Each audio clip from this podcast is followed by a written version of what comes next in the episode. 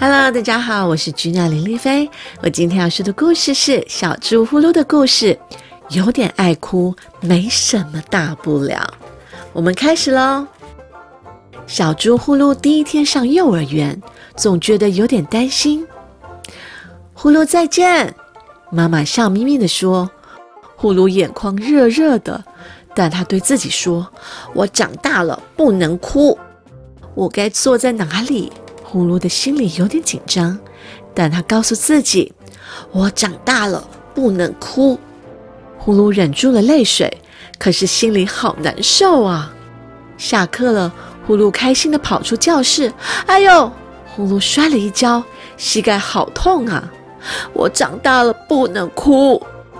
呼噜忍住了泪水，对自己说：“午觉时间结束了，呼噜好想妈妈。我长大了。”如果被别人看见我哭，多丢脸啊！呼噜躲进草丛里。怎么啦？蚂蚁问。我好想妈妈，好想哭，可是会被笑的。蚂蚁温柔地说：“想哭就哭吧，哭一哭，心里会舒服许多。”嗯，呼噜点点头。啪嗒嗒，啪嗒嗒，眼泪像断了线的珍珠掉了下来。救命啊！泪水砸到了小蟋蟀。呼噜把小蟋蟀救起来。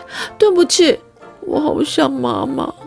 没关系，哭一哭会舒服许多的。小蟋蟀笑着说：“嗯。”呼噜哭得更厉害了，眼泪像下雨，变成了小水洼。救命啊！小瓜牛差点被泪水冲走。呼噜赶紧把小瓜牛救起来。对不起，我好想妈妈。你哭吧。哭一哭会舒服许多的，小瓜牛温柔地笑着说：“嗯。”呼噜的泪水流成了好大的瀑布。呱，下大雨啦！青蛙跳了起来。咦，奇怪，雨水怎么这么咸啊？是我的眼泪，我好想妈妈。呼噜一边哭一边说：“没关系，哭一哭会舒服许多的。”呼噜哭了很久。哭得累了，虽然还是想妈妈，但不想哭了。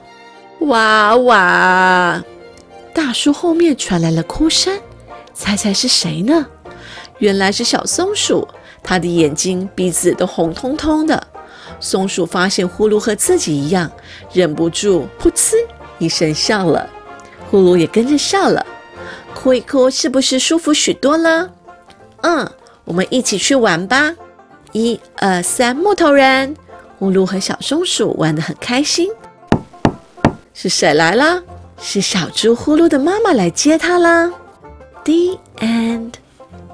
是的，小朋友，有时候想哭就哭吧，不要忍住。